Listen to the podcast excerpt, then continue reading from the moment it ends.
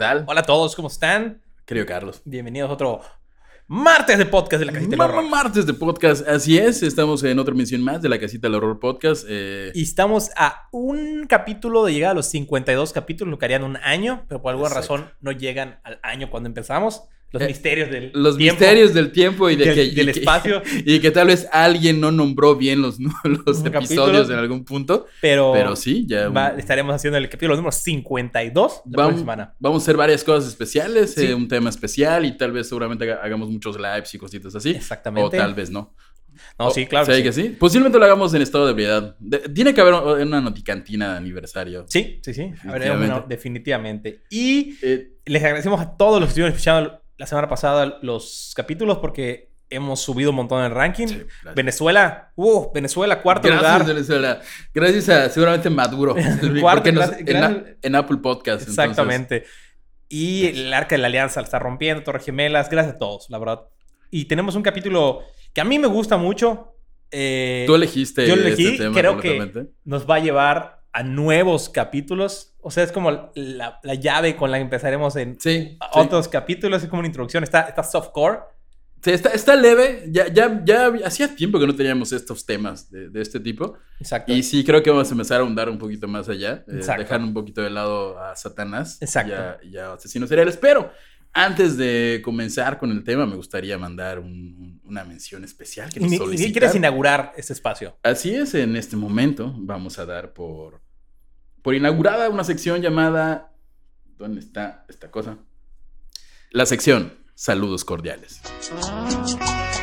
Saludos cordiales con todo el corazón para Lupita La Chapis de parte de nuestro amigo y fan, el señor Ángel Satanás. Muchos, muchos, muchos saludos cordiales, ¿cómo no? Así es. Eh, ¿Cuál sí. es su primer saludo? Sí, Eh, eh, si, si desean, es, es real, acaba de inaugurarse la sección Saludos Cordiales, va a ser de este tipo de, de saludo, con esta enjundia y ese sabor. Así que coméntenos, eh, oigan, yo, yo me llamo Pedro y quiero que me den saludos cordiales y vamos a estar dando y, saludos y cordiales. si trabajas en una estación de radio guapachosa, probablemente veas que Javier tiene un gran futuro ahí y lo quieras contratar. Eh, sí, está- por cierto, ya que estamos en eso, se hacen este, en audios para, para cualquier ocasión que usted requiera. Como no, solo mándenos un mensajito.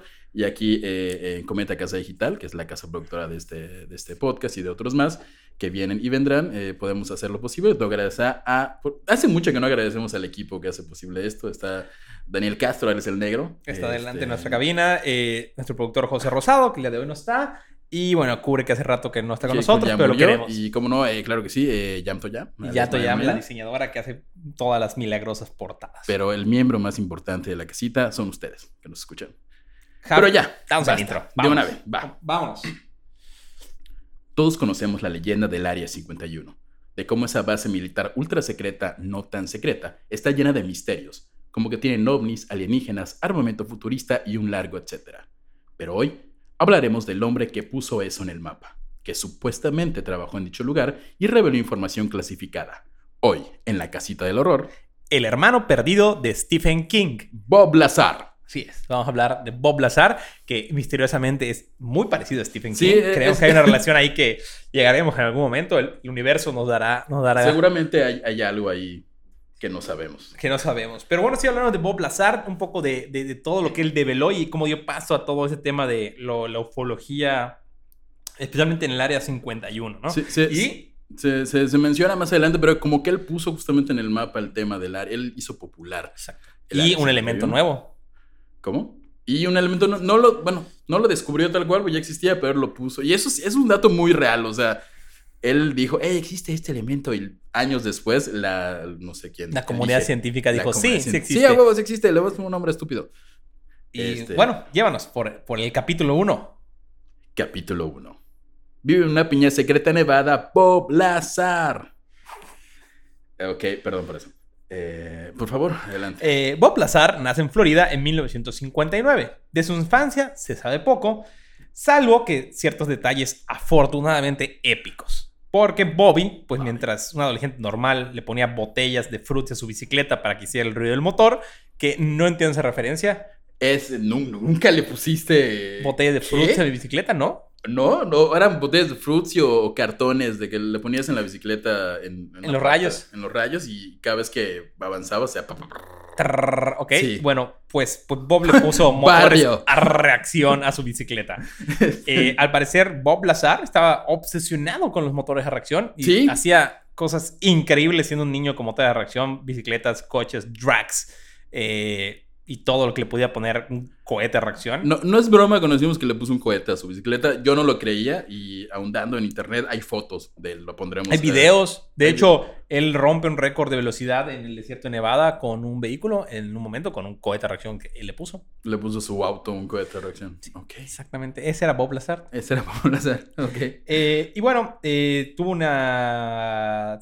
no, no se sabe muy bien exactamente todo, pero tuvo ahí algunos momentos difíciles eh, en un primer matrimonio que termina con el suicidio de su primera esposa. Ok, yo no sabía eso. qué mal. Y luego se vuelve a casar y bueno, tenía ahí unos problemillas, ¿no? Pero eso todavía no llegaremos más adelante.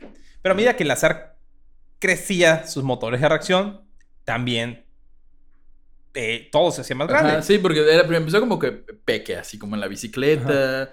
Ya luego lo empezó a poner en los autos. Y es lo que decías. Bueno, ya, ya fuera como de los motores, cuentan leyendas por ahí que construyó un acelerador de partículas en su dormitorio para poder producir productos químicos para su corbeta casera de hidrógeno, que es una corbeta, es un... No entendí esta Traté de buscar como si realmente hizo una corbeta. Una corbeta es un, básicamente es un barco grande. Ok. Entonces, asumo que hizo un barco dise- diseño De grande a ajá. escala y en su cuarto hizo un acelerador de productos químicos para que avanzara. Exacto. eh, Entusiastas del mar, si saben si así funciona una corbeta, que nos avisen. Exacto, que es una corbeta. Pero sí, una corbeta es un barco. Sí. Eh, después de esto, él afirma haber ido a estudiar física al MIT, eh, específicamente en Caltech, y haber, perdón, en Caltech y posteriormente en el MIT, y haber trabajado en las instalaciones de Los Alamos National Laboratories. Eh, dato importante, tú tenías información de ese lugar que es como un lugar muy importante. Bueno, Los Álamos estudiar. básicamente es donde nació la bomba atómica. Es el centro de investigación más importante en su momento eh, en todo esto relacionado con la energía nuclear en Estados Unidos. Eh, sí, en Los Álamos nació la bomba atómica y, y es un lugar muy, muy prestigioso en Ah, Estados. Unidos. Eh, No dicen- es cualquier laboratorio así casero. No, sí, es importante de parte de toda la comunidad japonesa. Muchas gracias y ya. Eh, bueno, y bueno, acá es donde empieza a ponerse como rara Sí. la cosa. En este momento él entra a trabajar a Los Álamos y ahí conoce a Edward Taylor. ¿Es correcto? Ah, sí. Más adelante lo llegamos a eso. Eh, de hecho, en el siguiente párrafo ya Ok, hablamos Bueno, de- en de lo que hizo Eduardo Taylor. 1989 recibió una oferta de trabajo de una empresa denominada, EIGG, la cual necesitaba un experto en sistemas y energías en propulsión. Y él llega recomendado por Edward Teller. Teller fue el co-inventor de la arma de destrucción masiva más poderosa del mundo, la bomba termonuclear, y ensayó numerosos eh, veces su diabólico Diabólica. proyecto eh, en una colina situada a pocos kilómetros del área 51, en lo que se le conoce como el emplazamiento de pruebas de Nevada. Ahorita vamos a ver la importancia de el área 51 está. Nevada y luego ahí ocurre todo. Pero antes de Pero seguir, ¿cómo? ¿sabes qué otro, otra cosa tiene las letras GG? Georgina Guadalupe Fashion Academy, una escuela de diseño de modas que está aquí en la ciudad de Mérida y pueden ir eh, ustedes. Bueno, ahorita estamos en, en unas clases en línea, pero pueden mandar, mandar un mensajito a sus redes sociales y preguntar, hey, ¿qué hay? ¿Qué hay? ¿Hay algo? ¿Hay curso y todo? Y ahí les van a responder. Y ya, continuamos. Pequeño comercial. incrustado. Corte informativo. Pero bueno, ¿cómo, cómo Bob Lazar conoce al uno de los padres de la bomba atómica? Ajá, exacto. En mil, eh, bueno, Bob Lazar lo conoció en el noven- 82 cuando Lazar tenía 23 años, años en Los Álamos, específicamente. Tiene sentido porque es, ahí estaba. el Es decir, señor. ahí obviamente estaba Teller. Ujú. El Lazar trabajaba en un laboratorio nuclear y en su trabajo era la detección de partículas radioactivas. Él era un contratista de Kirk Mayer Corporation. Cuando llegó, antes de. Y bueno, un día estando ahí, llegó antes de tiempo a una conferencia que Teller impartiría en el auditorio. Antes de la conferencia, Lazar vio que Teller leía el periódico de los Alamos Monitor, que casualmente apareció un reportaje en una página sobre Bob Lazar y un coche de inyección. De hecho, es verdad, él sale en un montón de revistas y en todos lados sobre sus coches de inyección y todo y propulsión, ¿no? Eso Sí, sí, apareció en, en Mecánica Popular, que es una Popular Mechanics, Ajá. eh, salió en varias ocasiones. Exactamente. Entonces, Bob Lazar hasta eso, sí podía hacer esas cosas. Y Lazar obviamente aprovechó esta oportunidad y como mi rey que quiere ligar en la playa, se le acercó y le dijo, está leyendo sobre mí. Oh, Vaya. Y con esa pick-up line inició una conversación, lo que llevó a Taylor lo recomiende más adelante al contratista más influyente de la industria de la defensa en el Área 51, una empresa llamada E EG&G. Angie, ya la que ya mencionamos. Exactamente. Bueno, ¿y cómo se dio todo este proceso? Pero la cosa está así. Eh, Ujú. tiempo. Él conoce a Taylor. Ajá. Después de conocer a Taylor, él sigue trabajando en Los Álamos un tiempo y se va de Los Álamos. Ok.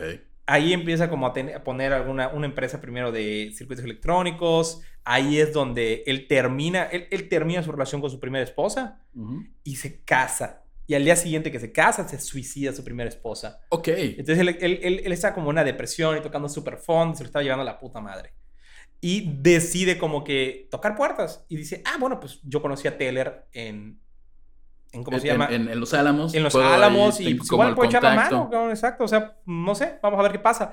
Y escribe a Taylor y Taylor dice, ok, sí, pues la neta me pareciste interesante, hay esto.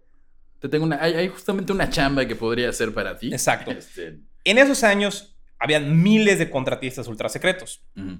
y con máxima autorización que habían trabajado en proyectos clasificados y encubiertos, tanto en Área 51 como en otras eh, áreas de la defensa. O sea, esos contratistas básicamente tenían así como todo el poder. O Cuando sea, dices como contratistas, como para explicar, como son una, empresas que con, se... privadas, empresas privadas que el gobierno les dice, ok, tú contratas a los científicos y tú tienes que hacer esto y tú me desarrollas. O sea, para, por ejemplo, desarrollar armas, por ejemplo. Aviones. Aviones, cosas de aeronáutica. Exacto. Y bueno, y nadie gozaba de- del prestigio y, la, y el acceso a todo como Sí. EG&G. Y bueno, Taylor dice, sí, no hay pedo, vamos a hacer esto. Y las instrucciones de Taylor fueron las siguientes. Lazar tenía que llamar a un número telefónico. La persona que le atendió le dio instrucciones para que se dirigiera al aeropuerto de McCarran en el centro de Las Vegas, en un día concreto del mes de diciembre. Para personarse en el edificio de NG&G, le comendaron que sería trasladado en un avión privado hasta Groom Lake. Hasta ahí Ok. suena... Mm, suena. Sí suena como te van a quitar Suena un riñón. raro, Pero, pero, viniendo del señor este... en- pero es una empresa Ajá. prestigiosa. O sea, si, si ocurre como en provincia. y como que dice, bueno. sí, dale, vámonos. Él va muy contento, sigue las instrucciones. En el interior del edificio de NG&G le presentan un hombre llamado Dennis Mariani, que no trató de ser como el mero verga, su Ok, supervisor. supervisor. Como que ya, ya, ya estaba contratado, ¿no? O sea, ya ni como ya había dicho que sí, este es ya- el proceso, la palanca éntrale, funcionó, va, éntrale. vas. Y bueno, los dos se dirigen al extremo sur del aeropuerto y entraron en un hangar de seguridad vallado y protegido por hombres armados. En ese lugar, eh, EG&G dirigió una flota de aviones que iban y venían de Groom Lake y que hasta el día de hoy todavía lo hace. Sí, de hecho ahí menciona que son aviones eh, 737, asumo sí. 737, por cierto, no olviden que hablamos de esos aviones en nuestro capítulo 50 dedicado a las Torres Gemelas. Exactamente. Eh, operaban con el indicativo de llamada Janet. Esta flotilla privada del Área 51 se dio a conocer como Janet Airlines. Pero e- era como una airline secreta, Privada, ¿no? de ellos, Janet Airlines. ¿Por qué Janet Airlines? No sé. ¿Tendrá algún porqué? Hasta aquí, yo siento que Bob Lazar, Digo, va, la chamba está buena. la chamba está buena. Sí está raro eso de, de ir de aquí a allá, pero Tengo que volar todos los días para el lugar. Bueno, pero vamos a ver qué pedo. ¿ok? pues, la paga es buena. Hay viáticos, seguro social, prestaciones. Lazar y su supervisor pasaron los controles de seguridad y embarcaron en una aeronave blanca sin ningún logotipo. Solo una franja roja que cubría todo el fuselaje. Ok. Y bueno, Ajá. en teoría, desde el aire él cuenta que veía cómo se acercaban a una montaña. Y la montaña se abría. Ah, se menciona, ajá. Pero e- e- ese, ese, ese dato no lo tengo. O sea, yo ahí se menciona abajito, pero yo pongo que es como una cueva que está. No, era como abre. un hangar. pero El Como- hangar venía pintado como, como si fuera la fachada de la montaña. Era un hangar. Como, una, como donde salía Massinger Z que se abría y Algo así. solo que era una montaña. Sí. Ok. De ahí ya. Eso está muy raro. Sí. ¿Quieres seguir, por favor, Jav? Sí, eh, obviamente ya eh, una vez que acepta y ya dentro de la empresa y con todas las prestaciones va al área 51, que el área 51, eh, la realidad es que sí existe el área Ujú. 51, es una estación Hace poco militar. hubo ahí un intento de reunir un montón de gente. ¿Te Sí, acuerdas? sí, sí, sí, que iban a correr como Naruto hacia el área 51 para liberar extraterrestres. Creo que no ocurrió. Fracasó por el COVID. Fracasó por el COVID. Lástima, otra cosa que nos quitó el COVID. Pero el área 51 sí, oficialmente sí existe. Es un, lugar militar. Sí, Digo, sí, hay mucho misterio alrededor, pero existe, vaya. Y está a 200 kilómetros. De hecho, él trabajaba en un lugar que llama- se llamaba el S4. Eh, ajá. Yo nunca entendí si el S4 era... Dentro del área un- 51 era una parte que se llamaba S4. Ok, que dedicada... Bueno, ahorita vamos a ver a qué está dedicada el S4. Eh, una vez allí, ya en el área 51, lo meten en un autobús con los cristales totalmente polarizados. O, ¿cómo se le conoce a Tamaulipas? No los veas, no los veas, seguro son No narcos. mames, polleros. Así Sí. te meten en un camión. No, eh, es, es, es muy común en ciertos lugares del norte y, y, eh, que si ves un camión, una camioneta completamente blindada, no los veas. Sí, voltea No, acá. no, Y queremos aprovechar, porque- queremos aprovechar este, este momento para, para decirles que amamos a todo México. Ah, a sí, todo cierto. México los amamos. Yo Hasta viví. Tabasco. La persona de Colima que, resultó que no, no, no Tenemos gustó aquí, el si comentario. podemos- De verdad, yo viví en Colima. Conozco Colima. Es un lugar hermoso, Colima. Sí, en Es- Colima. qué Sí. fantástico. No sabía. En- me encanta Colima. Y son peculiaridades de las que nos reímos de cada uno de los estados, como nosotros se ríen de la manera en que hablamos. ¿Qué Sí. podemos decir? De hecho, la persona fue por un comentario de YouTube, la, la, la señorita Sofía Chávez, que este... que Sofi, te queremos. Sofi, Sofi, te So- queremos. Sofía, Sofía, te queremos y queremos a Y Colima. queremos a Colima. Y Así esto- esto- como queremos a Tabasco. y Como a queremos a. Tabasco, a Tamaulipas. Yo, obviamente yo amo Tamaulipas, es la, la- de ahí viene, de ahí la mitad de mi familia es de allá. Este, Y también la mitad de las matanzas del chistes. país. la mitad de las- del, del índice de mortandad también de Tamaulipas, pero amamos toda la República. Un saludo muy fuerte a, a, a Colima y a todas sus personas, especialmente la persona que se quejó en YouTube, este, Sofía Chávez. No es nada contra Colima. Para nada. Este, Pura buena onda. Si quieren saber por qué, por qué se molestó Sofía Chávez, vayan al YouTube y en el Noticasita mexicano. Nos burlamos de la Nos leyenda de Colima. burlamos de la leyenda de Colima. Y nos hicieron un comentario un poco ahí. Pero los queremos, amamos a todo México. Pero bueno, ya Bob Lazar, Ajá. entrado Sí, sí. en su camión de pollero, cruzando la frontera, Completamente, sí. Fue en un camión completamente. Este, él intuye que lo transporta a unos 15 kilómetros de que se bajó del avión. Eso ya es de genios. Yo nunca he podido como intuir de, ah, voy a 15 kilómetros. ¿sabes Sí, brother, tú no ya. sabes llegar a la tiendita de la esquina. Tengo problemas de, de- ¿cómo se dice? De, de- Percepción sensorial. Sí. Eh, ahí observa, justamente ya después del, del, cuando está en el camión, observa justamente lo que dice los hangares o que se abren en la montaña totalmente camuflada, indistinguible a unos pocos metros de ellos. Eh, parece ser que en las instalaciones de la Fuerza Aérea, ya está ahí también lo bueno, ya que entra, eh, tenían nueve naves extraterrestres de todos tamaños y formas, ovnis, o sea, son literalmente ovnis como el, el- el clásico modelo. Ajá, el que circulito que vuela. Circulito, con, ahorita vamos a ver la importancia de las tres secciones como está dividido un ovni, que es la parte de arriba, que es el circulito, la parte del disco y la parte de abajo, que son como tres pelotitas, ¿sí? Ahorita vamos a ver por qué. Eh, Bobby chismeó eh, que tuvo la oportunidad de leer un manuscrito. Pero había uno que se llamaba el, el Deportivo, al parecer era Ah, de, de- sí, de los, dentro de los platillos voladores que se encontraban allí, había uno que se llamaba el modelo deportivo, construido de un material metálico extraño parecido al acero inoxidable. Y aquí viene una teoría importante. El, yo estoy completamente seguro que el deportivo no es de origen extraterrestre, es un, un modelo que hicieron las personas, los humanos, y es lo que en años después se conoció como los B2 o los, Mm, los estilos, vale. que, los que podían camuflajearse. Sí, sí, el B2, en- vuelvo, Madeo, el, B2 el fue uno de B2 y había uno muy famoso, el les decimos. 117, el F-117, que eran, se hicieron muy populares para el 11 de septiembre porque eran los Stilt, los que podían este, evadir Sí, la es- señal es- del exacto, del de radar. Yo creo que esos deportivos, porque ese detalle de es deportivo es por su diseño aerodinámico y no es por nada, pero los extraterrestres no tienen un buen gusto en cuanto a diseño de vehículos voladores porque son discos y eso es algo que harían los humanos. Pero, Pero dice Bob, Bob Lazar dice que cuando llegó le dieron inducción así como Crash Course Humanidad Extraterrestres. ok. O sea, si le, le lanzaron el- Toma, el- acá, la historia de la humanidad. Y él ¿Cómo? chismea, eh, de hecho lo chismea luego en un programa que se- por aquí, en un programa pedorrísimo. De hecho, Sí. él salta a la fama por un japonesito que se volvió loco y lo, lo mandó al estrato mundial. Pero Bobby chismeó Ok. que él tuvo la oportunidad de leer un manuscrito en donde se describe el involucramiento alienígena en la historia de la humanidad durante los últimos 10.000 años. ¿Cómo tienen un registro de los últimos 10.000 años? No lo sé. Este dato en específico sí queda en duda un poquito, a mi parecer.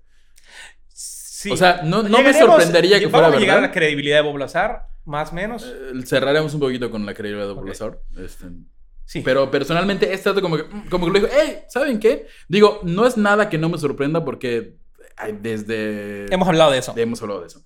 Sí, y lo- los alienígenas que él menciona son los conocidos como los grises. Aquí dice él que la- justamente de este como curso inductivo Ujú. que le dieron a, a- es como cuando, cuando trabajas en Walmart o en Sam's Club, te dan como la historia. ¿Cuándo abrió la segunda caja? Cuando les- no, te, te cuentan ¿Quién fue la Mr. historia. Walmart? Te cuentan la historia de Sam Walton, de cómo Exacto. formó así. Eh, eh, en ese curso dicen que los alienígenas eran los grises y que provienen de un planeta que orbita en una estrella binaria en el sistema Zeta Reticuli a 40 años luz de la Tierra Que aproximadamente. no es la primera vez que escuchamos de Zeta Reticuli y de los grises que son Siempre por se, ha ahí. dicho, siempre se ha dicho que, que de allí son los grises y Exacto. ahorita vamos a ver la importancia de los grises con los ovnis. Eh, al echarle ojo a los platillos voladores, eh, o por lo menos algunos de ellos, parecía que habían sido construidos para que lo ocuparan seres de muy pequeña estatura, lo cual coincide con la descripción de los, de los grises, Sí, que son los cabezones asientos así chiquititos. completamente. Eh, Lazar nos cuenta que pudo notar que los asientos y la cabina eran muy pequeños y en sus palabras, solamente un niño podía caber en ellos. Eh, en este momento, Bobby creyó haber descubierto el misterio de los ovnis, creyendo que se trataba de tecnología humana y que simplemente se había difundido el rumor de que eran extraterrestres como para distraer a, Rusia. Ajá. Que, que era, bueno, eran como los ochentas, todavía Sí, sí, quedaban la Fría. vestigios del, o sea, Eh, la, la Guerra Guerra Fría estaba en todo su esplendor. Este, pero en el pastel, ya que enseguida le confirmaron la procedencia de los mismos y él mismo pudo comprobar que no era, que era humano. Exactamente. El trabajo de Bob Lazar ahí.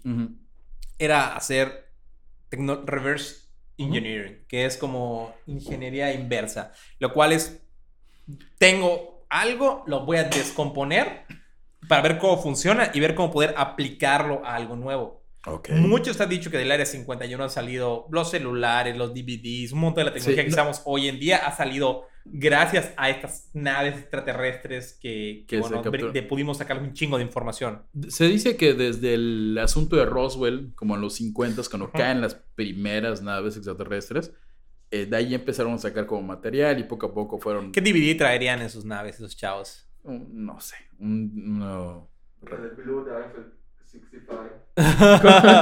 Podría podría ser, podría ser. Seguramente, seguramente. Y, y de ahí, bueno, sacaban toda la información. Sin embargo, él decía que todo estaba como muy compartimentalizado. O sea, él no podía tener acceso como a mu- O sea, él tenía que ver como lo que él hacía era propulsión. Mm, Su chamba solamente- estaba clavada en el tema de la propulsión. Él no veía como el tema de la cabina, consolas, materiales, aerodinámica. No, él tenía que ver ¿Qué? cómo volaba esa madre. ¿Qué estéreo tenía el ovni? No lo veía él. ¿No lo veía él? El No. motor. Eh, solamente para añadir a lo que mencionaste antes, se dice que la, la tecnología del ser humano ha avanzado más en los últimos, punto 50 años tal vez, que en 100 años de historia. Y muchas veces... te- Más que 100 años. De hecho, más de 100 años. O sea, comparas los primeros 100 años de, de, llamémosle, vida inteligente, evolución inteligente. de ah, cazar, una espada, un arco, un cañón, un, un- un tanque de guerra. De ahí, en el punto en el que descubrimos los microchips y Ajá, las el avance no fue, fue así fue- fue- brutal. y dicen muchas veces que tiene que ver que este avance se... Se dio por el área catapulta 51. Desde De- Roswell. Desde Roswell. Desde Roswell. Roswell, Y que empiezan a hacer como todo este tema de la ingeniería inversa y demás. De hecho, no sé, creo que hasta el- la- los hornos de microondas, la Todo- tecnología exacto, celular sí, es sí. consecuencia de, de esta tecnología extraterrestre. Ok. Veo que se supo comercializar. Y ahí entra, entra todo este asunto de, de cómo hay empresas que sacaron provecho, sobre todo en Estados Unidos. Y eran empresas que era- esas son los contratistas privados. Que luego sacaban Exactamente, todos los secretos. Como todo se, se relaciona. Ah, ok. Nosotros te ayudamos a desarrollar este- esta tecnología, pero danos un poquito para que nosotros vendamos aspiradoras. Exactamente. Seguramente la aspiradora también. Viene de ahí. Pero bueno, llegando ya al tema de, de- de Bob Lazar y, y la magia. Hay una anécdota ahí. Una noche, a principios de marzo del 89, Lazar fue conducido por dos guardias armados hasta una sala en el interior del S4, S4, que, que es te como- comentaba que era como un, una sección o una un segunda proyecto. sección de de, de 51. como una bodeguita, ¿no? Y lo ordenaron que mirara siempre hacia adelante, pero obviamente no pudo hacerlo. Bobby, Bobby no. Él, mientras caminaba, miró hacia un costado a través de una pequeña ventana, como de aproximadamente 22 por 22 Me centímetros. sorprendió la exactitud de, de cómo Sí, igual. cosas de genios. Ah, 22 centímetros. Y por unos instantes, él asegura haber visto un pequeño ser extraterrestre, ext- extraterrestre de color gris, Ujú. una cabeza grande que parecía erguido entre dos hombres vestidos con trajes blancos. Ok. Cuando intentó fijarse un poco más, recibió un empujón de un guardia que le recordó que debiera mantener la cabeza agachada y mirarse adelante. ¿Qué, qué es eso que decías? Siempre en este tipo de anécdotas o de cuestiones de extraterrestres, si contratan a alguien para algún proyecto, es tú enfócate en lo que vas a hacer. Si vas a ver, si vas a pintar el ovni, solo vas a ver que vas a pintar Ajá. un a gran mí, disco. A mí, y acá vamos a tener que... Voy a hacer un corte antes de seguir. Me parece que Bob Lazar trabajó en el Área 51, Ok. pero se le... Como que se le acabó la información que podía dar y empezó a decir cosas. Ok. ok. Porque en este momento él afirma haber visto esto, pero en una entrevista posterior que vi hace poco, ya mucho más reciente, de los últimos cinco años, él como que dice, sí, sí lo vi y sí lo dije, pero igual y era un modelo a escala, igual era un muñequito para ver si quedaba dentro de los asientos de los... O sea, como que... Ok, O sea, como, como que, que- lo duda. Lo No, dudo, no exacto. Como que yo siento que este, como que vio la fama y, Le ganó un poquito. y, exacto, y como que le ganó y como que ya, o sea, ¿qué hiciste? Trataste de hacer esta tecnología inversa. ¿Y qué más hay? Pero pues no lo sabías. Aquí- Él, él no, no tenía esa información. No sabía ese dato, pero el, el hecho de que lo dude me da más confianza que hice la verdad. Porque otro- otras personas estafadoras dicen, ah, sí, y lo, y lo, y lo sostienen hasta el Al final, final. del día. Él dice, "Oye, igual y sí, la, igual sí un muñeco. Porque han habido casos de, de personas que han visto supuestamente, Ajá. no recuerdo el nombre en específico, pero se menciona mucho con Bob Lazar, Ajá. de que vio este, en alienígenas en una nave, en, una- en un lugar este, Y así Unidos. lo sostienes. hasta Los tiene y se comprobó después de que eran muñecos para alguna especie de broma o algo así. Entonces, el hecho de que lo dude, como que dices, "Mm, Ok, ok, ok, bueno. puede ser. Eh, y bueno, Va. vamos con el siguiente capítulo. Capítulo 2. Radioactividad. Cuando tú me miras. Algo sobrenatural que Ah. me domina. Ah, chingo Javier, esos Este, títulos. Ya, ya se han quejado de. No se han quejado. eh, Nadie se ha quejado de los Nadie se ha títulos. quejado, pero se ha dicho que. Me ha dicho, no entiendo los títulos. Y es no, porque es- todos tienen menos de 50 años. Exactamente, un saludo al buen Esbus Rock, eh, que fue el que me dijo, oye, no entiendo los algunos títulos, y es que son canciones de señoras. Sí. Gracias, mamá, por eso. Bueno, eh, como bien comentamos hace rato, eh, Bob dice que él eh, fue contratado para hacer la ingeniería inversa del motor de propulsión antimateria recuperado de la nave. Ahorita nos vamos alienígena. a poner muy científicos. Muy científico, no Muy tenemos idea de lo que estamos diciendo. Sí, estamos leyendo. ¿no? Al parecer, el reactor antimateria utilizaba como combustible un isótopo del elemento 115 o un umpentio, o como ahora se le conoce, moscovio. Moscovio. Tengamos presente que dicho elemento todavía en ese momento no había sido descubierto. Sí, damos datos más el- adelante. El, moscovio, Pero, ¿sabes eh, cómo salió? Sí, eh, el Moscovio oficialmente, de hecho, en efecto, el, un, un pentio oficialmente fue descubierto en el 2003 y hasta el 2016 se añadió a la tabla periódica. Exacto. Entonces estamos hablando de algo que Bob Lazar...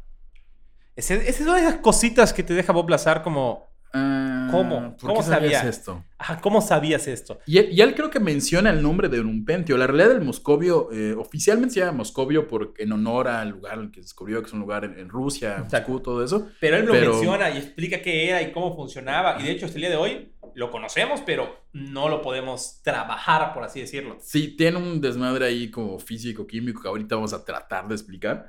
Pero sí es cierto, él se adelanta a la existencia de un elemento 115 en la tabla Y- periódica. Y, y yo siento que un poco, ahí son las digo, esas cosas que Bob Lazar, que a veces como que...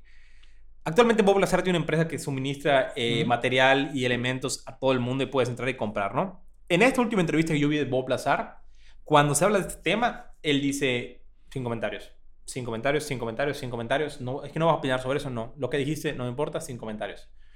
O sea, 25 años después. Dice como que ya no quiero hablar de eso. Como que... Porque a lo mejor ya, o sea, yo siento que él sí tenía información. O sea, definitivamente yo creo que Bob Lazar tenía información. Y hoy por hoy, al tener una empresa en la cual él vende ciertos productos y Específicamente. exacto, para él ya es un riesgo hablar de esto y prefiere como decir, no, pues ya es que este tema ya no lo puedo Me- tocar. De hecho, el FBI le ha caído unas dos o tres veces a, a su Ah, oficina. Y no precisamente por asuntos de extraterrestres o de- No, no, o para de nada. Adelante hablamos de el emprendimiento del señor Lazar. Pero siguiendo con esto, el, eh, insistimos en Bueno, el, el moscovio o el umpentio es un elemento radioactivo e inestable. muy inestable. por lo que se desintegra en una milésima de segundo. El elemento 115, según Lazar, aportaba una fuente de energía la cual producía unos efectos antigravitatorios bajo un constante bombardeo de protones junto con la antimateria para conseguir una vasta producción de energía. Eh, hay un dato muy curioso. Él menciona la antimateria. No sé desde cuándo se sabe La de la existencia. de la antimateria, pero estoy casi completamente seguro de que... Que fue con el colisionador de Suiza. Exactamente. Sí. Entonces, que él mencione una antimateria que seguramente bajo... Teóricamente ya se sabía, pero Ujú. que la mencione es... mm, Ok. Ah, De que tenía conocimientos, es lo que digo. O sea, no era un egresado de electrónica el Conalep. Sí, no, O sea, definitivamente. definitivamente o sea, sabía. sabía. Eh, bueno, a medida que el campo de interacción nuclear, fuente del núcleo con el e- elemento 115 debidamente amplificado, el efecto gravitacional a gran escala se vuelve como evidente y vendría a ser una deformación del espacio-tiempo que de hecho acorta considerablemente la distancia y el desplazamiento hacia un determinado destino. Aquí, digo, sé muy poco de física aplicada o de física cuántica, pero sí lo que entendí bien es esto, este, este, esta, llamémosle combustión, este ejercicio, lo que hace es acortar el espacio-tiempo, que no es una teletransportación. Y de nuevo, el mejor ejemplo está en los cómics. Nightcrawler de los X-Men no se teletransporta apareciendo y desapareciendo, sino que abre un portal a otro lugar, pasa por ese lugar y ese lugar la corta el espacio-tiempo. Asumo que es muy parecido. a lo que ¿Podría sea. ser algo así? Podría ser algo así. Pero el- la cuestión es que eso funciona antigravitacionalmente y acelera la velocidad. Sí, de hecho, de él hace unos dibujos y explica cómo son como tres cilindros que contienen todo esto, ¿no? Ok, ok. Eh, y bueno, el elemento 115 es una sustancia increíblemente radioactiva y uno de los elementos más pesados jamás descubiertos. Sí. Hasta la fecha solo se han producido cuatro isótopos de moscovio en un laboratorio, cada uno de los cuales aparece durante unas pocas fracciones de segundo. Sin embargo, según la SAT, la nave extraterrestre en la que trabajó utiliza una versión estable de este elemento para deformar la gravedad alrededor de la nave e impulsarla hacia adelante. Yo lo que entiendo más que nada es que usa la fuerza de gravedad como para exactamente. moverse a una velocidad impresionante. Sí, yo, yo lo veo más, no es que vaya en línea, de- de- podría estar equivocado, si alguien sabe al respecto y que nos instruya. Yo no creo que vaya, que sea lo que, que aumente tu velocidad, sino que simplemente como que acorte y haga un túnel y en él pasas, pero en ese túnel el tiempo o transcurre de manera distinta. Tiene mucho que ver con la teoría de la relatividad de Albert Einstein, de que, por ejemplo, si un, si un tren va a cierta velocidad, el exterior del tren se está moviendo a otra, velocidad. Algo así. Insisto, si alguien sabe más de eso, que nos pase un manual. Asumo que igual estamos completamente equivocados y... Y a lo mejor no tenemos idea de lo que estamos diciendo, pero Exactamente. no sí. importa. Pero eh, eh, lo curioso es que no se puede realmente comprobar porque el moscovio o, o el- un pentio o el elemento 115 nunca se ha podido sintetizar de Exacto. esa Y eso manera. fue reciente, además. O sea, Lazar está hablando de algo que no existía Eh, 20 años antes. Eh, lo- todo este descubrimiento, O- él le llama elemento 115 O en que los sí 80. existía, pero era ultra top secreto. Y ya después de 20 años lo sacan a la luz. Con ya, ya, cosas. ya se puede, ya, ya lo estamos usando en un horno de microondas, una mínima partícula, ya, ponlo en la, en la tabla periódica. Exacto. Eh, bueno, y Hasta ahora, eh, lo- los científicos no han podido producir un isótopo del elemento 115, este, ni siquiera cerca a lo O sea, es lo que decía. a lo que decía Lazar. eh, lo, lo que hay, el, el, el unumpentio o el, moscovio existe y se ha sintetizado de ciertas maneras, pero no, no para las aplicaciones que Lazar describe, para literalmente no teletransportar, pero mover a un objeto rompiendo el espacio-tiempo es completamente imposible. No se puede manipular. Que de hecho es una característica muy de los... En el 2016, cuando se descubren como cuatro nuevos elementos, entre ellos el moscovio, son elementos, si mal no estoy, este, sintéticos. O sea, no... No está en la naturaleza. Exactamente, producidos en base a ciertas reacciones. en laboratorios. ¿Ok? Sí. Eh, pero basta de ciencia comprobable. Y pasamos al chisme conspiranoico espacial. Pues Bobs comentó cómo estaba constituido los ovnis dividiéndolo en secciones. Exactamente. ¿quieres- Si quieres saber cómo era el modelo OVNI 1978, Es 85. ¿verdad? 85, acá te lo 85. tenemos, chavo. Nivel central. Se hace de esta puerta. En este nivel se encuentran los asientos, que en total este modelo traerá tres. ¡Oh, tres! Estos están alrededor del reactor, que está ubicado en el centro de la nave. Al lado de cada asiento hay una consola de control para tu comodidad. Oh, Además, en las paredes del nivel estarán distribuidos cier- cerca de siete arcos. ¿Siete? Exactamente, Wow. visibilidad completa eh, y periférica. Arcos que una vez encendida la nave se volverán transparentes y servirán como una ventana. Tubular. Desde el reactor sale un cañón metálico hasta el nivel superior. Oh. ¡Wow! ¿Y qué más tiene? Eh, El nivel superior. En el- ajá. El nivel superior, este nivel es totalmente desconocido, ya que el azar no se le autorizó entrar aparentemente a ese lugar. Lo. El nivel superior no sabemos No qué sabemos tiene, qué tiene. está. Pero, insisto, eh, es el modelo como básico de nave de OVNI, que es un nivel superior viene siendo como la cabinita que es un cuadradito. El nivel este, en que describimos anteriormente es el disco tal cual y el nivel que sigue son las es el modelo como es muy, es muy de, de fotos Lo de- subiremos, prometo subirlo. no las fotos del ah de Bill Mayer Mayer. que tiene como cuatro pelotitas abajo son de pero continúa con el modelo Eh, 85 convenientemente no sabemos qué hay en la parte superior y posiblemente ahí está el secreto de todo esto. exactamente Pero, ¿qué tiene bajo el cofre? Tan, tan, ¿Qué cuánta magia y caballaje Oh, tiene esa nave? Así es, en el nivel 3 se encuentran tres amplificadores de gravedad que se mueven independientemente. Cada uno está directamente debajo de una consola del nivel central. Ok. Este. Qué bien. Qué La- bien, la- esto viene todo con Pero- cómodos pagos y financiamiento. ¿Cómo no? Llévelo por 200 pagos eh, chiquitos regalados. Eh, lo importante aquí es la fuente de poder, que es un poderoso reactor que se usa como carburante al ya mencionado elemento 115, anteriormente conocido como un imperio o como me gusta llamarle el nombre que le pondré a mi próxima mascota. Quiero adoptar, adoptar un hámster. Y llévalo un Un imperio. imperio, sí, Ok. completamente.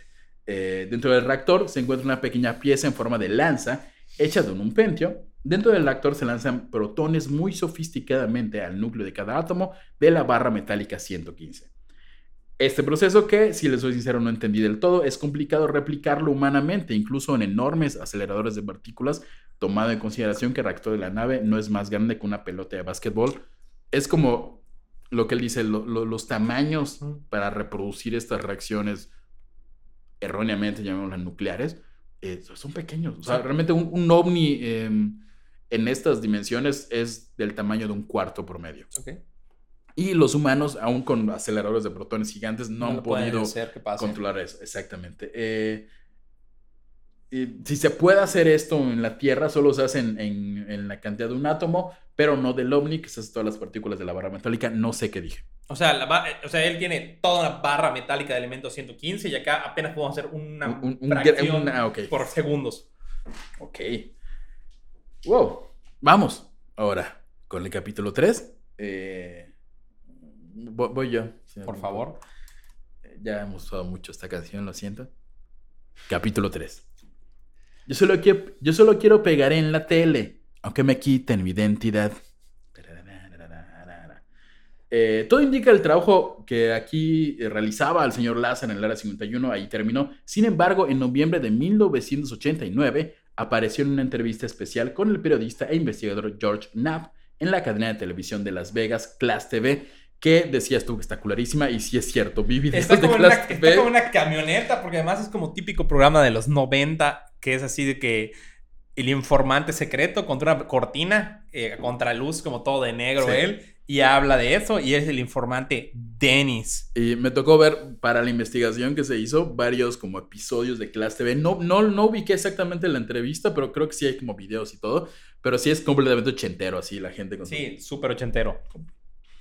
Este, Bueno, y ahí habla sobre, obviamente, todo lo de las naves extraterrestres y, y- y confirma cómo Edward Teller lo, lo mete como, o sea, da, da como mucha datos muy específicos, pero los da de manera anónima Sí, bajo el sobrenombre de. Dennis. Eh, no sé si recuerdas, pero justamente su supervisor Era Dennis. era Dennis. Ok. Eso me llamó mucho la atención. Eh, tenía que había analizado naves de origen extraterrestre que habían sido capturadas por los militares, además de confirmar, justamente como dices, que Edward Teller lo conectó con la agencia. A mí lo que me sorprendió es que, a pesar de que se ve chafísima, Class TV sí era un- una cadena de televisión de Las Vegas. Sí, o sea, No, o sea, no, no, no estaba en de a peso. Exactamente, no era una chafísima, era la de noticias, la buena. Eh, en, en esa emisión del programa de Class TV también confirmó que su misión fue investigar como físico el sistema de propulsión de aquellos artefactos e intentar reproducir a la medida de lo posible su avanzada tecnología, pero eh, según la versión de Lazar, no, nunca fue posible este, comprenderla en su totalidad y menos aplicar esa tecnología alienígena. O sea, todo lo que él nos dijo no se pudo replicar. Sí, dice que es imposible. Sí, Es, es, físicamente es- imposible para nosotros, no vamos a llegar a eso. sí, el único logro durante su trabajo en el Área 51 fue la comprensión del combustible mencionado, que es el unumpendio. O sea, ellos que básicamente querían hacer sus, sus ovnis. Sí, sus- exacto, usar sus toda ovnis, tecnología. pero solamente lograron como comprender cómo se, se- el combustible que utilizaban. En ese momento, Lazar afirmó que la razón por la que presentó la información a los medios eh, sobre tecnología extraterrestre eh, fue porque creía que era un crimen contra el pueblo estadounidense y la comunidad científica mantener esa información en secreto. Ok. eh, Después de eso, Lazar ya hace otra entrevista donde ya rompe su anonimato y él dice que, ¿por qué rompe el anonimato? Dice porque si ya diste información, a lo mejor ellos van a saber que yo la di y si yo no salgo públicamente a dar la cara, Van a me van a matar. me van a desaparecer y, y- es, la única, es el único seguro que tengo, como decir, acá estoy, yo fui el que lo dije. e- es- esa duda tenía porque realmente, seamos realistas, si es el Área 51, si es el gobierno estadounidense, si sueltas esa información, te matan. Exacto. ¿Por Y él como dice- de hecho, él dice, o sea, me arruinó la vida. Esto me arruinó la vida. A- Adelantito hablamos un poquito de eso, pero este, sí, no había pensado en eso. Igual y el, el- el salir anónimamente primero como que no le funcionó, pero al, el dar su identidad después, dice, hey, yo estoy diciendo esto y si me matan, Quiero que sepa Eh, que son ustedes. son ustedes. Exacto. Y así logró sobrevivir y tal vez luego hablaremos de tener ciertas ventajas con su empresa posterior de radioactividad. Sí. Este... Y bueno, Ya- ya- Él, él hace una entrevista, de hecho, una persona de Japón se vuelve completamente loco con Lazar, hace una entrevista, la manda a Ajá. Japón y dicen que sí, y hacen como ya la primera entrevista con Bob Lazar sobre el Área 51 worldwide y fue así.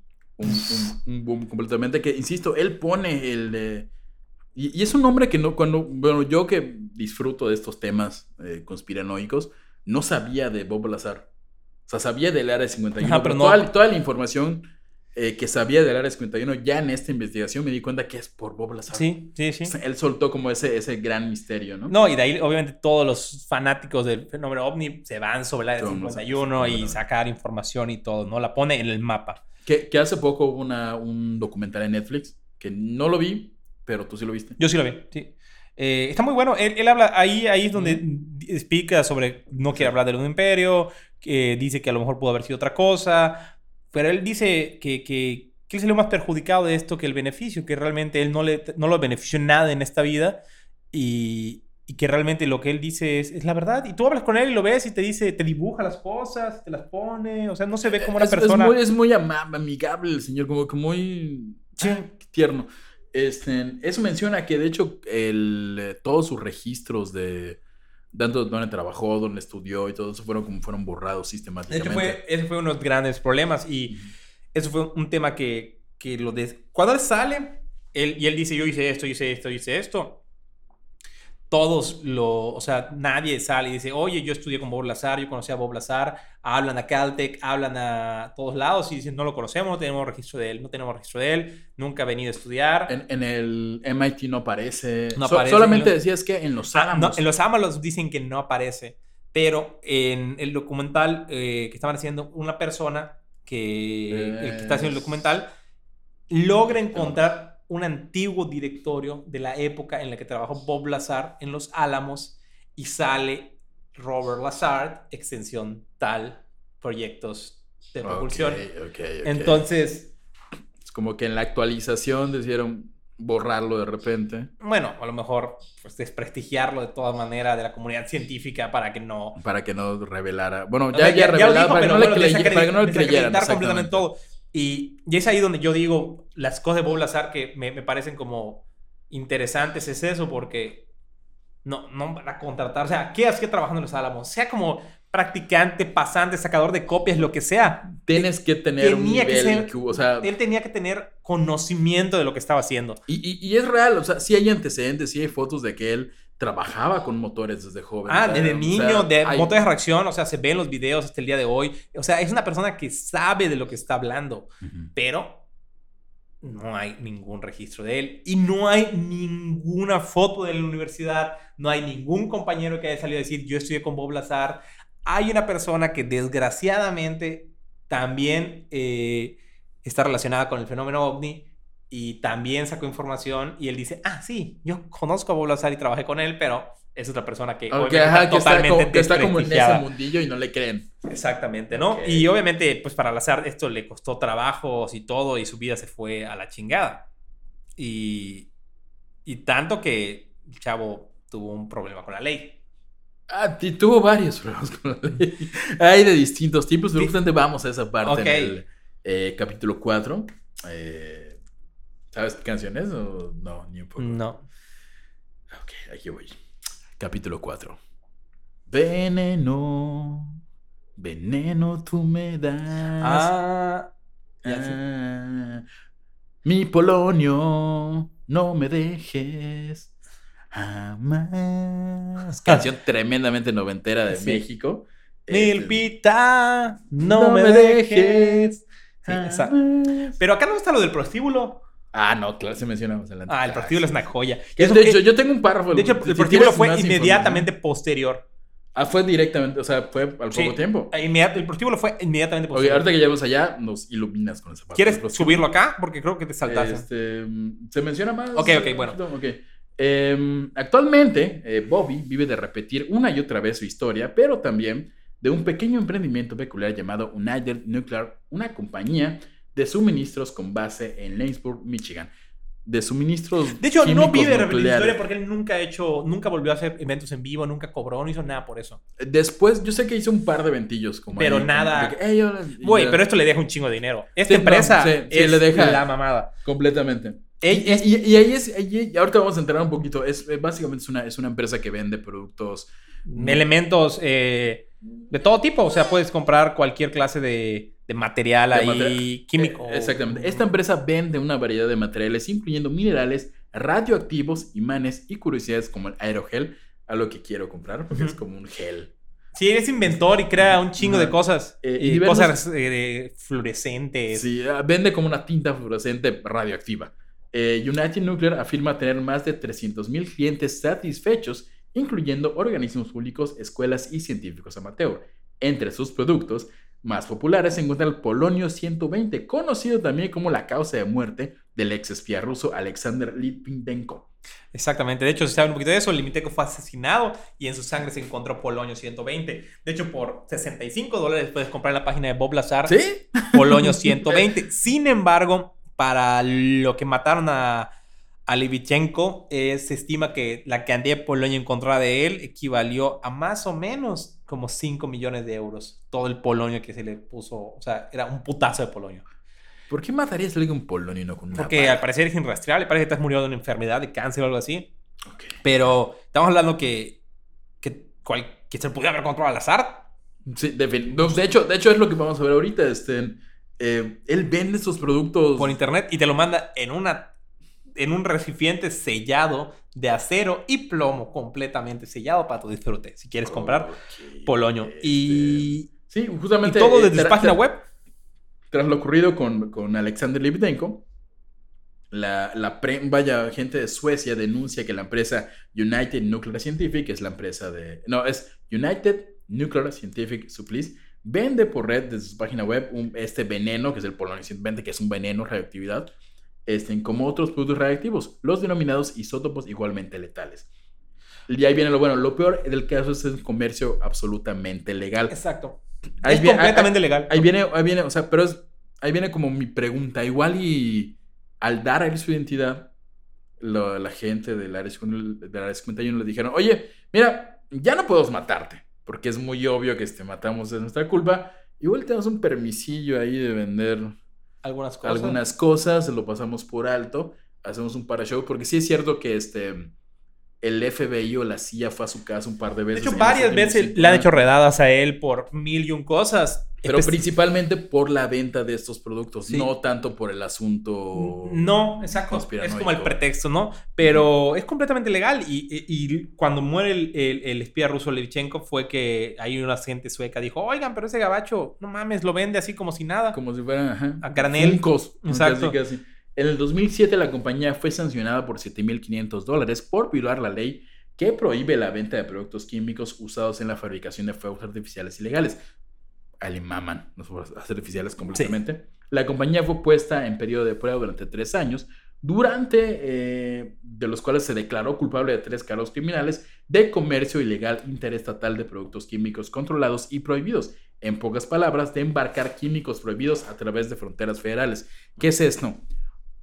Legalmente bajo las, las reglas de Estados Unidos él lo puede vender, pero bajo las reglas de otros países. Otros estados. Eh. o sea, a lo mejor acá, en donde vivimos nosotros, en Yucatán, sí lo puedes vender, pero en Campeche no. Bueno, Entonces se lo lleva a Campeche, entonces ahí es ilegal la, la transacción que hizo. Y, o sea, su, su- su problema legal no fue vender, eh, no fue que los Estados Unidos le dieran como la negación de venderlo, sino que en otros países ocurrió eso, pero pagó las multas y todo. La compañía fue puesta en periodo de prueba durante tres años después de declararse culpable de sus tres cargos. Este, y siguió, o sea, literalmente siguió. Lazar y Un- United, United Nuclear se declararon culpables.